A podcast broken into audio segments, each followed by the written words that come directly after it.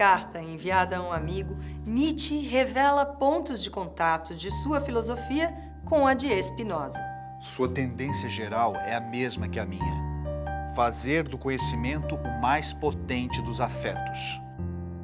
Como me reencontro em cinco pontos capitais de sua doutrina. Este pensador, o mais fora da norma e solitário, é-me nesses aspectos justamente o mais próximo. Ele nega a liberdade da vontade, os fins, a ordem moral do mundo, o não egoísmo, o mal. 200 anos separam Nietzsche de Spinoza e mais de 100 anos nos separam de Nietzsche. Como conciliar esses dois pensadores na busca de uma chave de compreensão para os problemas que nos afetam hoje? André Martins convidou filósofos para refletir sobre cada um desses pontos, na busca de demonstrar que fazer do conhecimento o mais potente dos afetos pode nos ajudar a afastar o medo e abandonar a paralisia diante dos momentos de crise aumentar a nossa potência de agir, de pensar, de ser, com criatividade e alegria.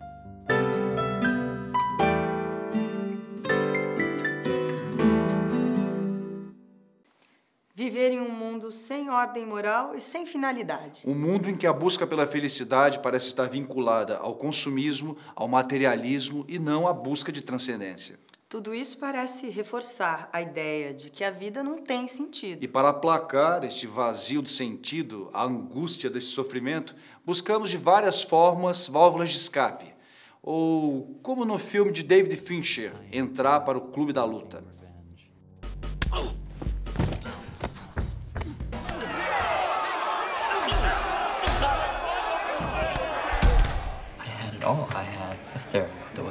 decent. a wardrobe that was getting very respectable. I was close to being complete. What are we then? We're, you know, consumers. Right. We are consumers. We are byproducts of a lifestyle obsession. Murder, crime, poverty, these things don't concern me. What concerns me are celebrity magazines, television with 500 channels. I say never be complete. I say let, let's evolve. chips fall where they may.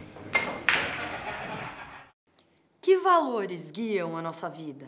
Até que ponto não caberia a nós reinventarmos o sentido da vida? Se não existir um sentido para o mundo, se não existir uma finalidade, um propósito, uma razão de ser, se não existir um, fundamentos ou argumentos pelos quais nós seríamos capazes de direcionar a nossa ação, a nossa conduta, afinal de contas, o que é que orientaria a nossa ação e o nosso viver? Esse mundo, portanto, ele é, não seria um mundo sem sentido, desnorteado, niilista, desencantado e sem esperança. Essa questão, que é a questão que provoca a nossa reflexão hoje, é, eu acho que é o desafio de pensar, acima de tudo, pensar o tempo em que vivemos.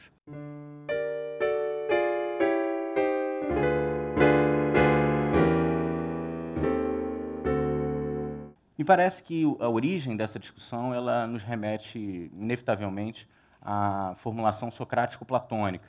Sem dúvida, você tem ali um esforço em dizer que somente a razão pode efetivamente compreender o mundo, somente a razão pode é, nos dizer o, o, sentido das coisas.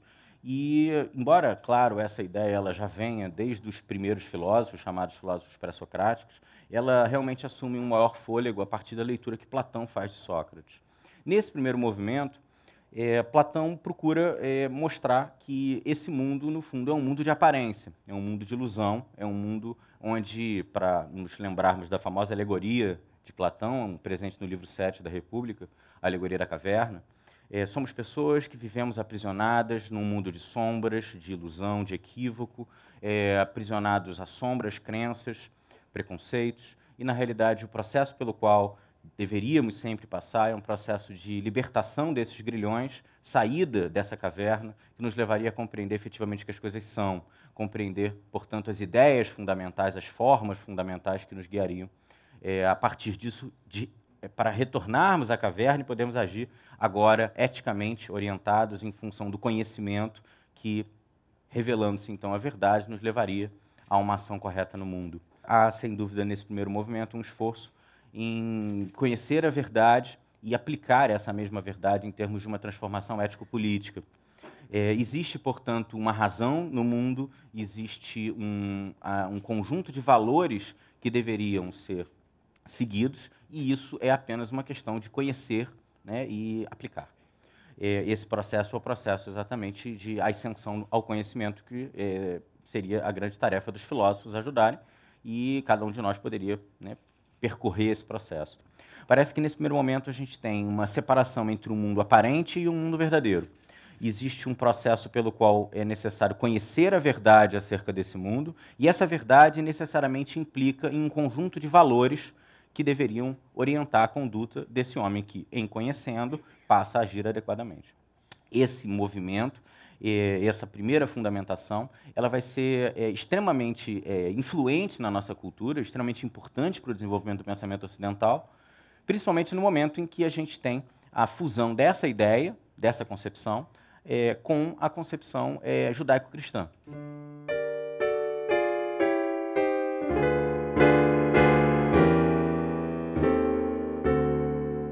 Que é o modo como é, Santo Agostinho vai reinterpretar Platão e vai trazer a ideia de que é, não somente esse conhecimento efetivamente existe, está disponível, está presente em cada um de nós, é necessário, portanto, que possamos recorrer a essa verdade fundamental, e essa verdade nos implicaria um conjunto de valores verdadeiros e, portanto, de orientações de conduta no mundo. Né? Existe é, um sentido para a nossa ação no mundo e, bom, quem não sabe disso é porque, na realidade, ignora a verdade. Né?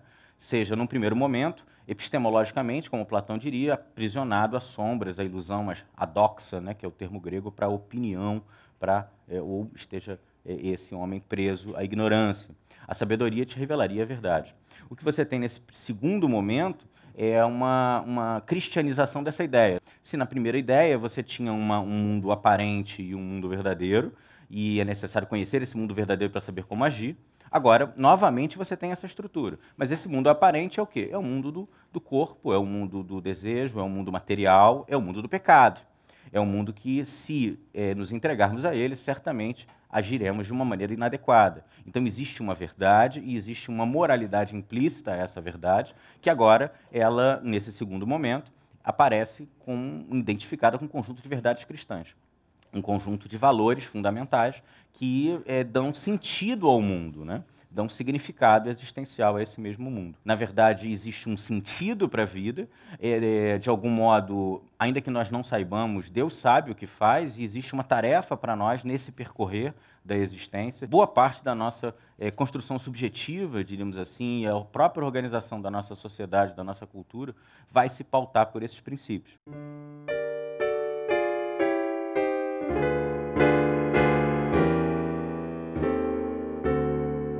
Certamente os homens modernos, num primeiro momento, se entenderiam por oposição a esses, esse, esse momento medieval, esse momento é, por, pelos próprios iluministas chamados de momento das trevas. Né? Agora nós temos racionalidade, nós temos ciência.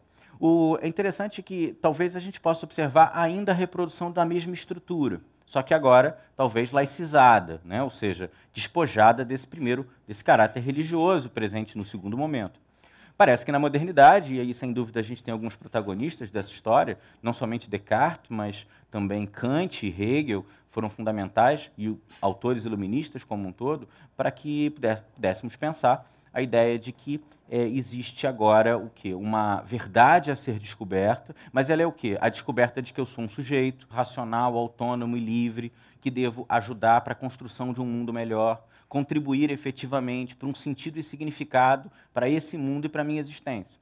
É interessante ver que você tem um deslocamento desse primeiro momento para um segundo que é, talvez as características não sejam tão distintas quanto elas pareçam no primeiro momento. Né?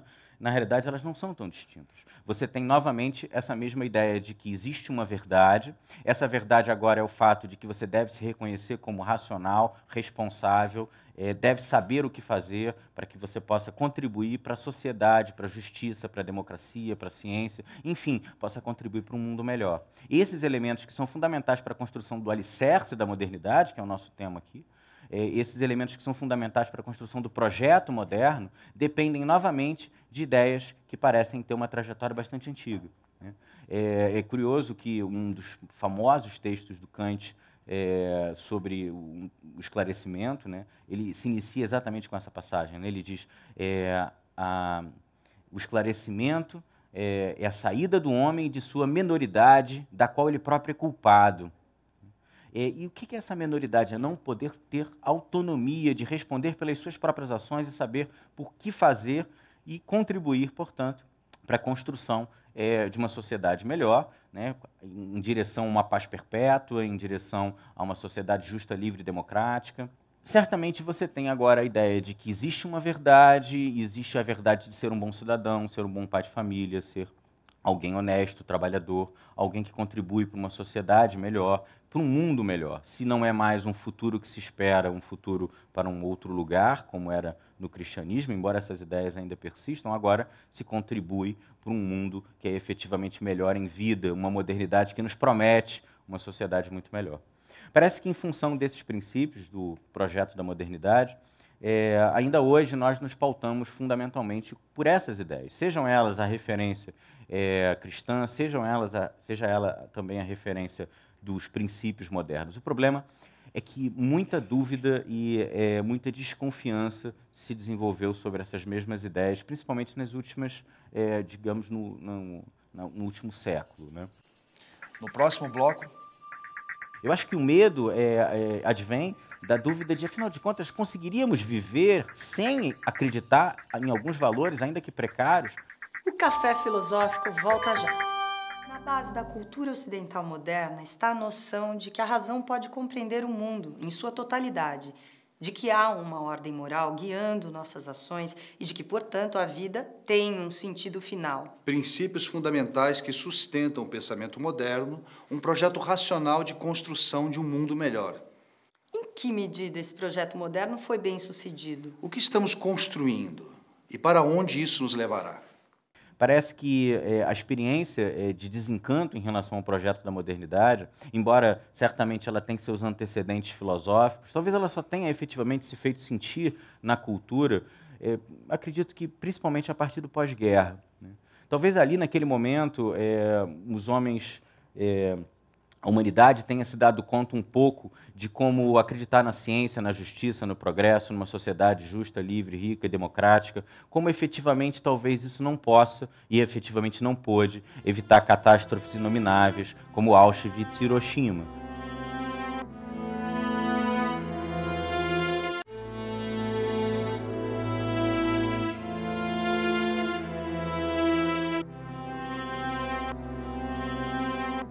Pensem nas crianças, mudas telepáticas. Pensem nas meninas, cegas inexatas. Pensem nas mulheres, rotas alteradas. Pensem nas feridas como rosas cálidas. Mas, ó, não se esqueçam da rosa, da rosa, da rosa de Hiroshima. A rosa hereditária, a rosa radioativa, estúpida e inválida a rosa com cirrose, a anti-rosa atômica, sem cor, sem perfume, sem rosa, sem nada.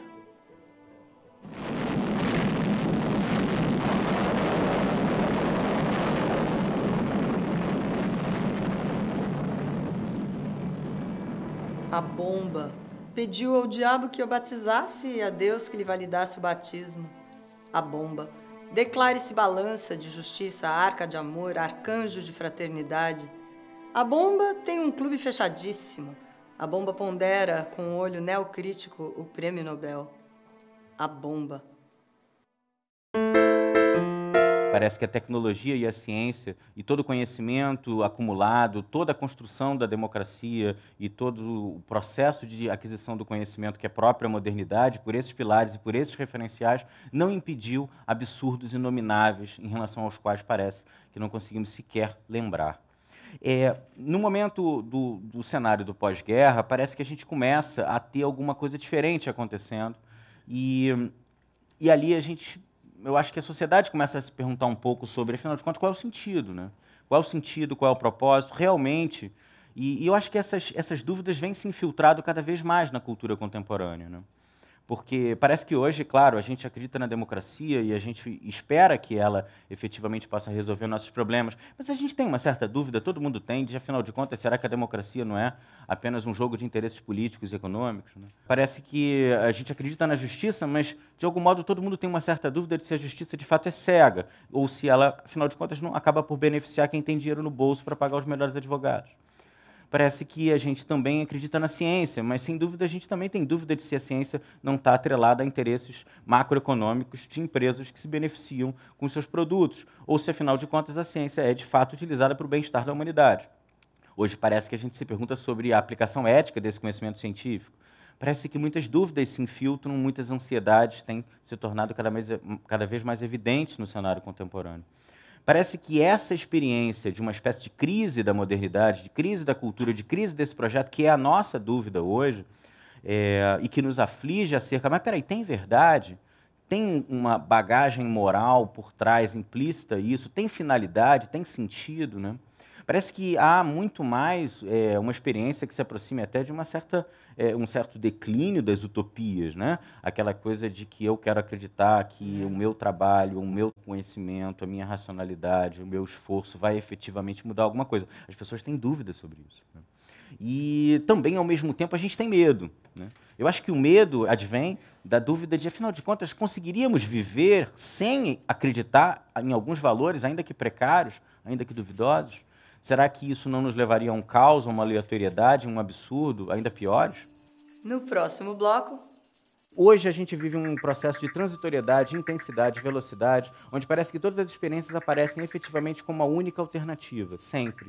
Então tudo tem que ser vivido intensamente, agora, rápido. O café filosófico volta já.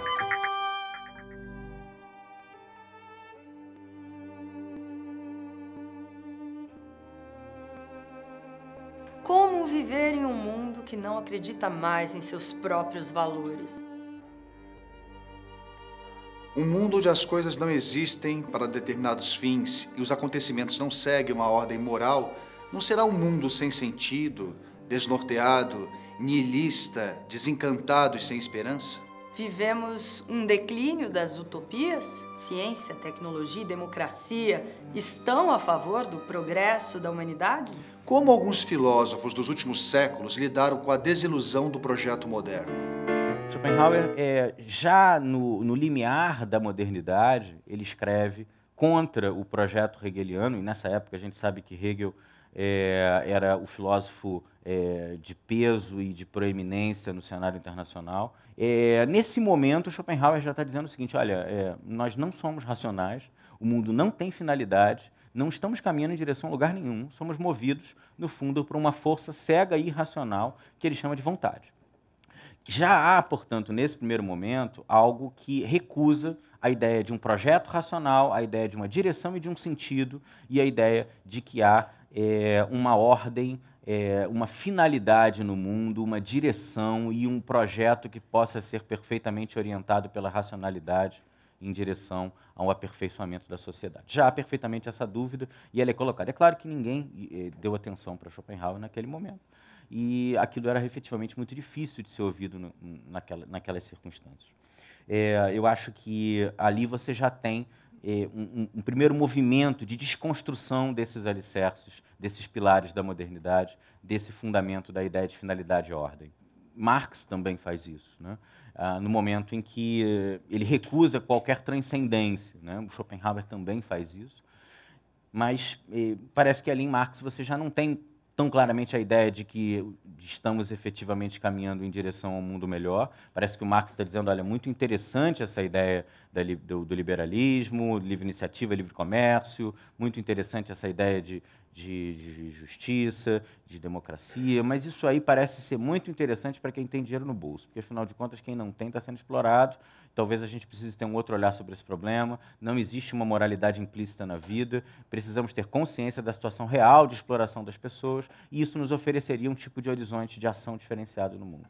Há uma tríade de pensadores que foram chamados pelo filósofo contemporâneo Paul Ricoeur de mestres da suspeita Nietzsche, Marx e Freud.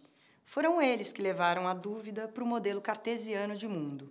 Nietzsche suspeitou e questionou os valores morais de submissão da cultura ocidental. Marx entendeu a ética da sociedade ocidental baseada no econômico e nas relações de produção. E Freud instaurou a suspeita acerca da vontade racional, passando a relativizar o papel da consciência psíquica, acendendo a importância do papel do inconsciente. Parece que Marx suspeita de que boa parte desses discursos sejam apenas ideologias para satisfazer as classes dominantes. Parece que é, Schopenhauer e Freud estão suspeitando do fato de que, olha, você supõe que você é racional, consciente, autônomo e livre. Na verdade, tem uma vontade, tem elementos inconscientes, tem uma série de outros, outras coisas por trás do que você faz, do que você quer, do que você diz e que você não está se dando conta disso. Parece que, por outro lado, o Nietzsche está chamando a atenção de uma série de problemas. E olha, talvez por trás de toda verdade, de toda moral, exista muito mais um conjunto de relações de poder. Existe uma genealogia pela qual nós nos submetemos a essa verdade e acabamos sendo produzidos por ela. É, e, bom, até que ponto somos capazes de pensar sobre isso? Até que ponto conseguimos ter relação com nosso, os nossos afetos, os nossos instintos, o nosso corpo? Até que ponto não falsificamos a vida?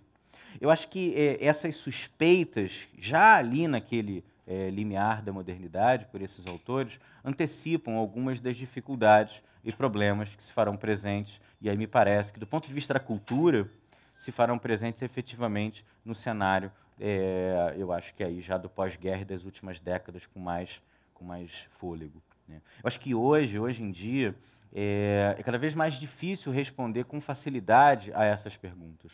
E essas dificuldades nos levam a, a pensar se é, por que, que trabalhamos, né? Por que fazemos o que fazemos? Até que ponto a vida de fato tem um sentido? Será que a gente não se autoeduca para acreditar naquilo e é uma mentira que gostamos de acreditar? Como é que como, como pensar esse problema, né? For six months, I couldn't sleep. I couldn't sleep. With insomnia, nothing's real. Everything's a copy of a copy of a copy. Like so many others, I had become a slave to the IKEA nesting. If I saw something clever, like a little coffee table in the shape of a yin yang, I had to have it.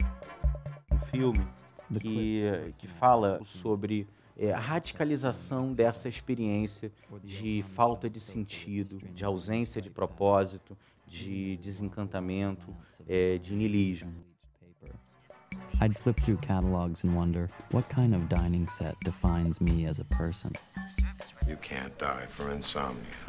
What about narcolepsy? I nod off, I wake up in strange places. I have no idea how I got there. You need to lighten up. Can you please just give me something? No. You need healthy, natural sleep. Hey, come on. I'm in pain. You want to see pain? Swing by First Methodist Tuesday nights. See the guys with testicular cancer. That's pain. É, o niilismo tem a ver com essa redução ao nada, com a ideia de que não há finalidade, não há propósito. Em última análise, nada vale a pena. Parece que tudo é igual a qualquer coisa. Isso fala de algumas tendências do mundo contemporâneo. Em maior ou menor escala, todos nós as sentimos. É, esse trecho fala, eu acho que um pouco sobre uma experiência radical dessa condição que, de alguma maneira, é a nossa. A grande pergunta é o que possamos fazer a respeito, o que podemos fazer a respeito, que possibilidades nós temos de lidar com esse cenário.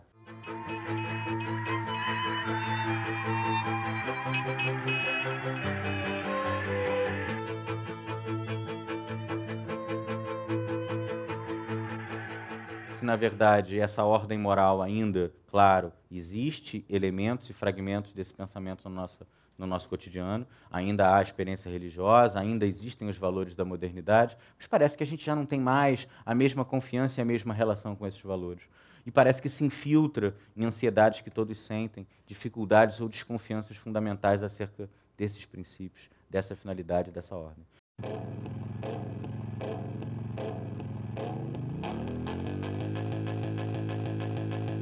Hoje, a questão de entregar-se compulsivamente ao consumo é uma válvula de escape bastante sedutora. Parece que é, é um modo pelo qual talvez muitos procurem ressignificar esse sentido para a sua própria existência e em que, por essa tarefa, teríamos aí uma capacidade de, de alguma maneira, é, manter o, fluxo da vida. Né? Ou seja, o indivíduo é, continua é, trabalhando, porque de alguma maneira ele vai comprar alguma coisa e aquilo vai levar ele para algum outro lugar e ele vai comprar alguma outra coisa.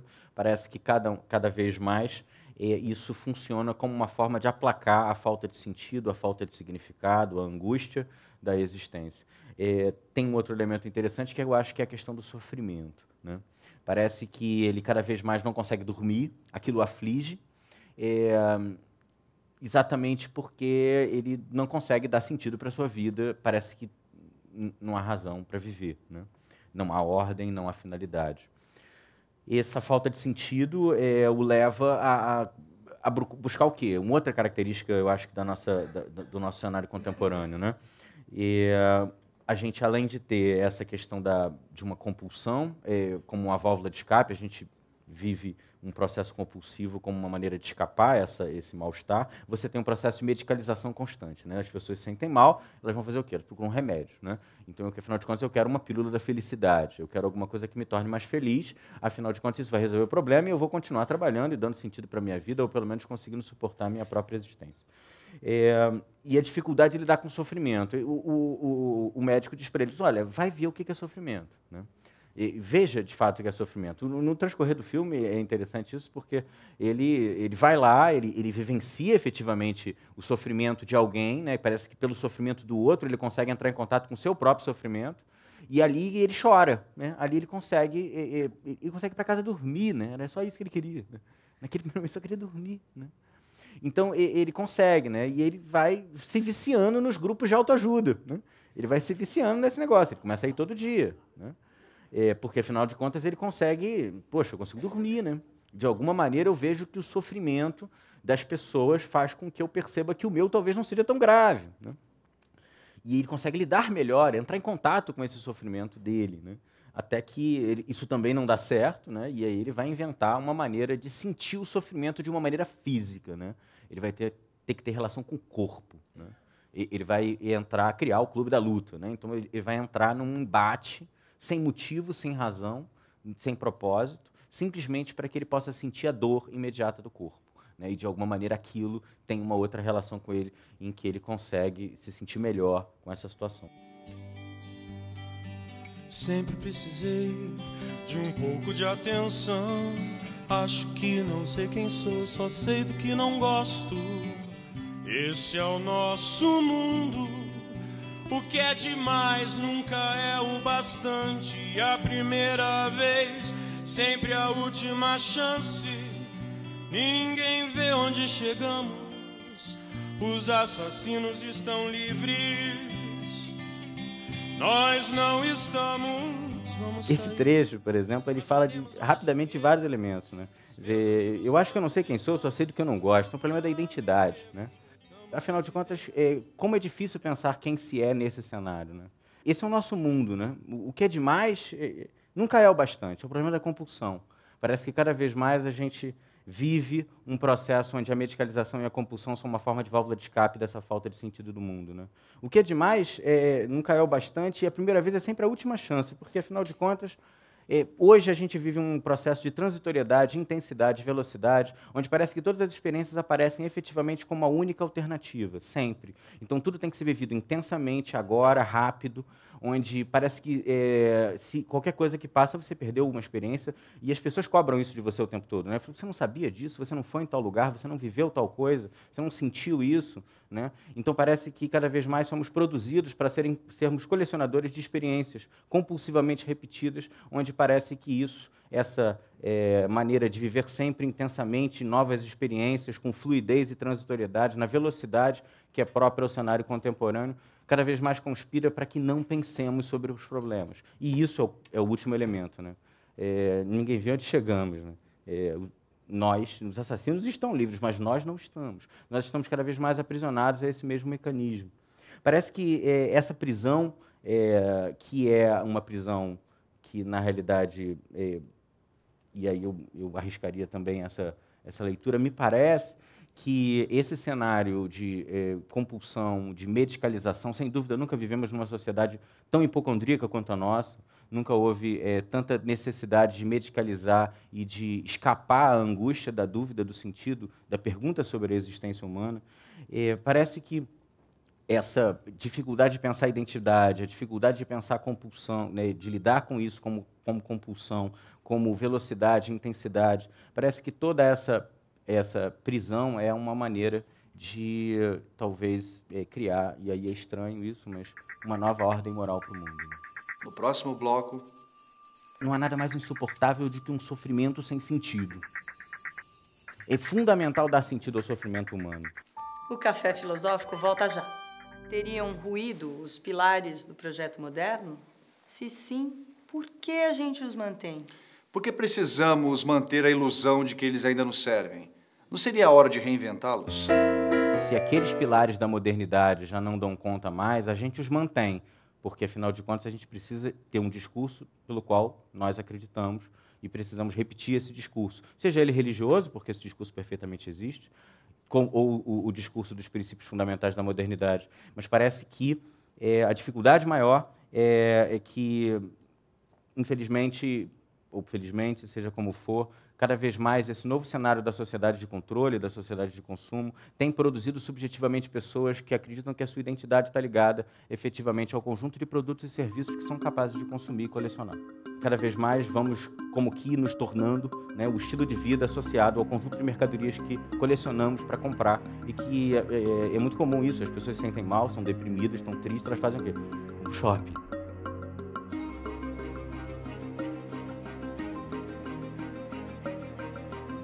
hoje é uma das grandes compulsões é sobre informação, né? Somos cada vez mais compulsivos sobre informação, né? As pessoas não sabem nem por que querem saber aquilo, mas elas querem saber o tempo todo sobre tudo que está acontecendo. Né? E isso é uma maneira de lidar, um, talvez uma válvula de escape, para lidar com a dificuldade de experimentar essa pergunta. Ainda que não haja é, princípios fundamentais verdadeiros, ou ainda que haja, é, se nós não formos capazes de conhecê-los, né? não, não formos capazes de conhecer esses princípios e nem de segui-los, se efetivamente essa ordem moral não existir numa dimensão transcendente, se ela não for capaz de ser percebida, se não existir finalidade no mundo, é, se não existir nada pelo qual deveríamos nos orientar, ainda assim agiríamos do mesmo modo que agimos hoje? Ou seja, sabemos por que fazemos o que fazemos? Ou, na realidade, criamos um discurso pelo qual fingimos que acreditamos nisso e somos cada vez mais dominados por uma lógica que nos produz, em termos de subjetividades, consumistas que colecionam estilos de vida e que colecionam experiências. Eu acho que hoje a compulsão está cada vez mais, não por um objeto, porque a questão não, são as coisas, mas o que elas representam, e a compulsão das experiências nos leva a preencher ou escapar esse vazio da existência, esse vazio de se perguntar sobre a possibilidade de agir de um outro modo. Me parece que o Nietzsche fez um diagnóstico sobre isso e antecipou esse problema. É né? claro que lá no Schopenhauer já tem uma dissolução da ideia de racionalidade e projeto. Mas é, Schopenhauer acreditava que havia um significado moral para o mundo que era possível descobri-lo na imanência. Né? Para ele, isso tinha a ver com a compaixão. É, o Nietzsche recusa esse diagnóstico, ele diz que efetivamente tal coisa não há e, e ainda que haja, não, seria não seríamos capazes de, de, de dizer que, que, coisa seria essa. É, em última análise, é, teríamos que enfrentar o fato de que sozinhos precisamos tomar, assumir escolhas, é, afirmar afetos, possibilidades, potências, precisamos estar em pé diante da vida e, e, se perguntar sobre isso, ainda que não exista isso ou não exista aquilo, por que eu faço o que faço, de que modo quero me tornar, né, para usar a expressão que o Nietzsche popularizou, como tornar-me aquilo que, que sou. Né? É, essa paradoxal expressão nietzschiana, né? que vem lá dos gregos, de Píndaro. Né? Parece que a gente tem dificuldade de lidar com o sofrimento. É aquela passagem que a gente que nós vimos. Né? É, e isso é uma, uma, uma coisa que o Nietzsche diz muito bem. Né? É, foi uma das talvez mais formidáveis invenções do homem. A ideia de que onde existia sofrimento deveria haver castigo, porque afinal de contas não há sofrimento sem castigo, sem que ele seja tomado como uma punição. Não há nada mais insuportável do que um sofrimento sem sentido.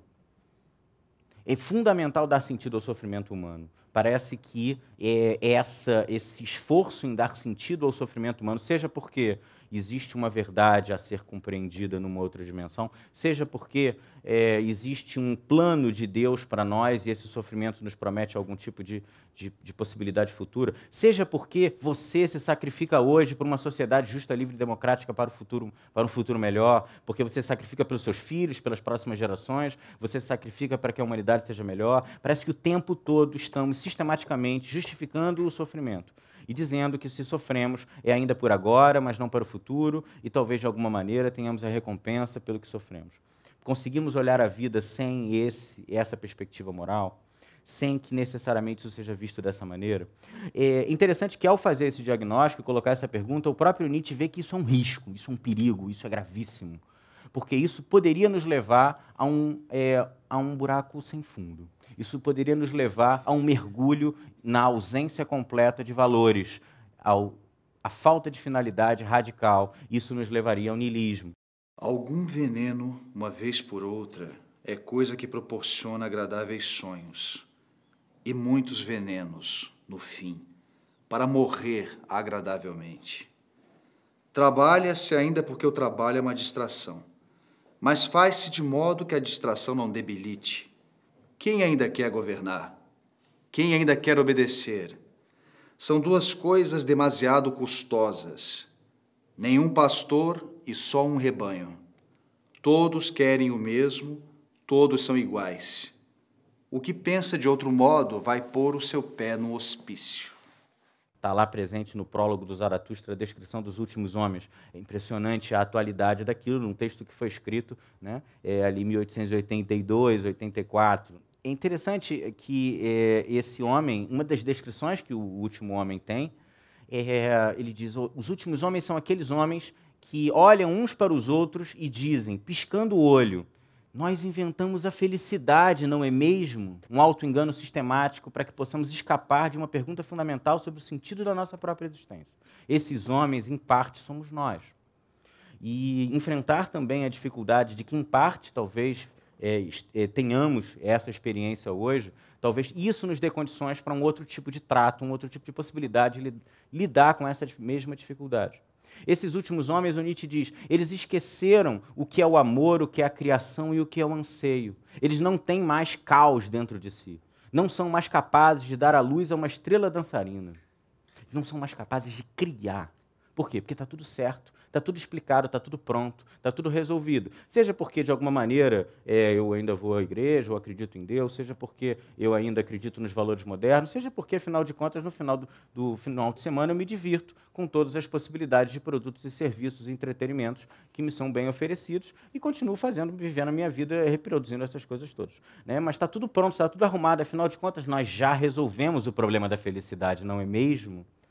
É interessante que o, os últimos homens do Nietzsche, né, eles são, é, para ele, a decadência final, a radicalização dessa experiência. Mas ele diz: ainda temos um solo fértil, nós ainda somos capazes de um outro tipo de ação no mundo. É, essa possibilidade, Zaratustra oferece como um presente a dar aos homens. Né? Um presente, a mensagem da superação do homem, do além do homem, da possibilidade da transvaloração dos valores, da possibilidade de que experimentemos radicalmente a dúvida sobre o sentido é, da vida, sobre como vivemos, um estranhamento radical sobre o modo como o mundo se ordenou hoje. Stop for a second. Hey, what are we doing? Turn around. What are we doing? Homework assignment. What kind of homework assignment? Human sacrifice. Hey. Stop, what are you doing? Come on. Hands behind your back. God. Give me your wallet. Raymond K. Hessel, 1320 Southeast Banning, Apartment A. Raymond, you're going to die. An expired community college student ID. What'd you study, Raymond? What did you want to be, Raymond K. Hessel? Veterinarian, veterinarian. Animals. Means you have to get more schooling. Too much school. Would you rather be dead? No. Would you rather die here on your knees in the back of a convenience store? I'm gonna check in on you. I know where you live.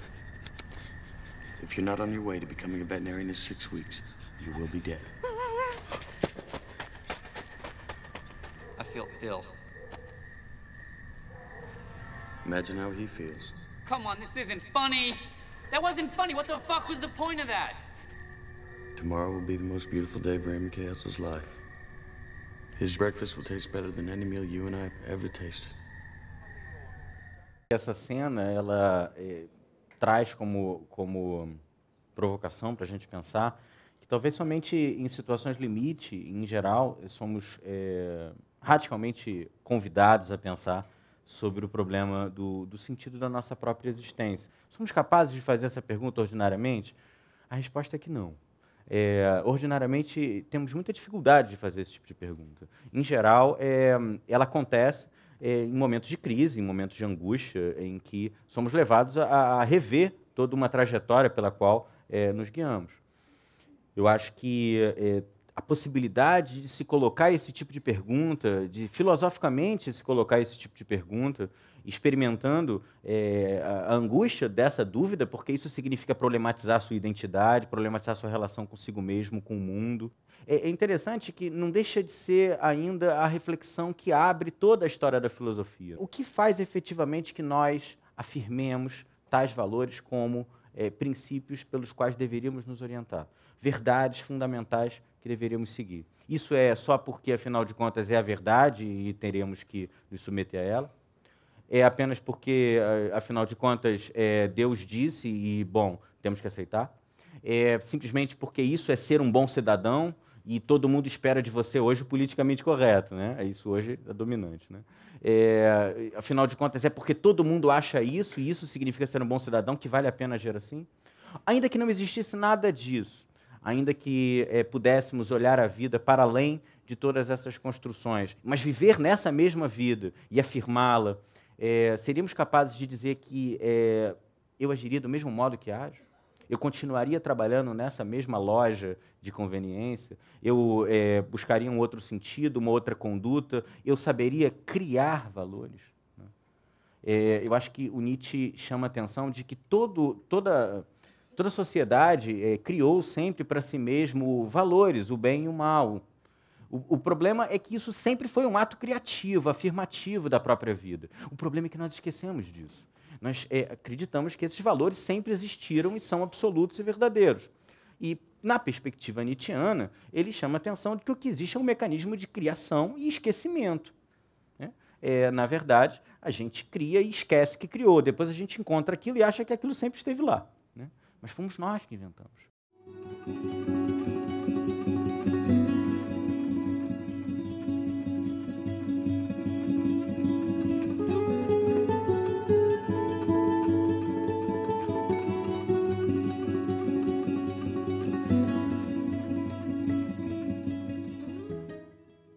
Temos medo dessa pergunta. Porque quando alguém se coloca a questão, mas peraí, como seria um mundo sem que existisse essa verdade, sem que existisse Deus, sem que existissem esses princípios, sem que as pessoas fossem absolutamente domesticadas para agir dessa maneira, né? para acreditar na, na, naqueles princípios religiosos ou naqueles valores modernos, ou acreditar pelo menos no consumismo, porque isso faz com que as, as pessoas continuem trabalhando e se endividando, né? porque afinal de contas é a melhor maneira de controlar hoje a sociedade, né? você fazer com que o sujeito seja endividado para ele continuar trabalhando e poder continuar consumindo, mas isso eu tenho que fazer com que ele acredite que isso faz sentido. Seríamos capazes de, de estranhar essa relação e, e, e, pensar de um outro modo e produzir sentido, produzir valores, afirmá-los, né? pensar sobre outras possibilidades da relação com outros seres humanos, outras possibilidades de ser e de viver que sejam diferentes? Essa pergunta só pode ser feita por cada um de nós.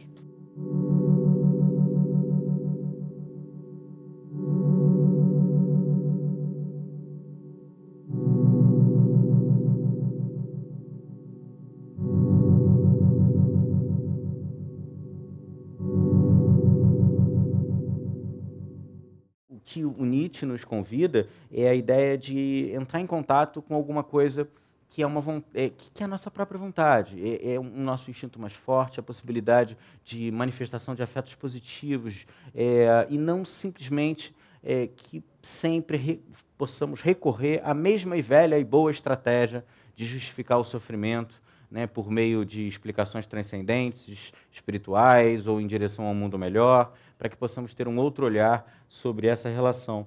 E eu acho que isso nos convida né, a, a enfrentar esse dilema.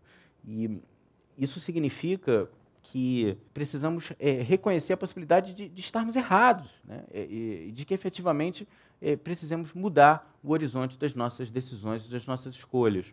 E, e para isso é necessário um altíssimo grau de coragem, né? um, um altíssimo grau de disponibilidade para se fazer e se refazer, para se descobrir, para encontrar outras possibilidades de ser e de viver nesse mesmo mundo tão estranho e tão caótico. A reflexão sobre os alicerces do mundo moderno continua no Café Filosófico. Mas o programa de hoje fica por aqui. Tchau. Tchau.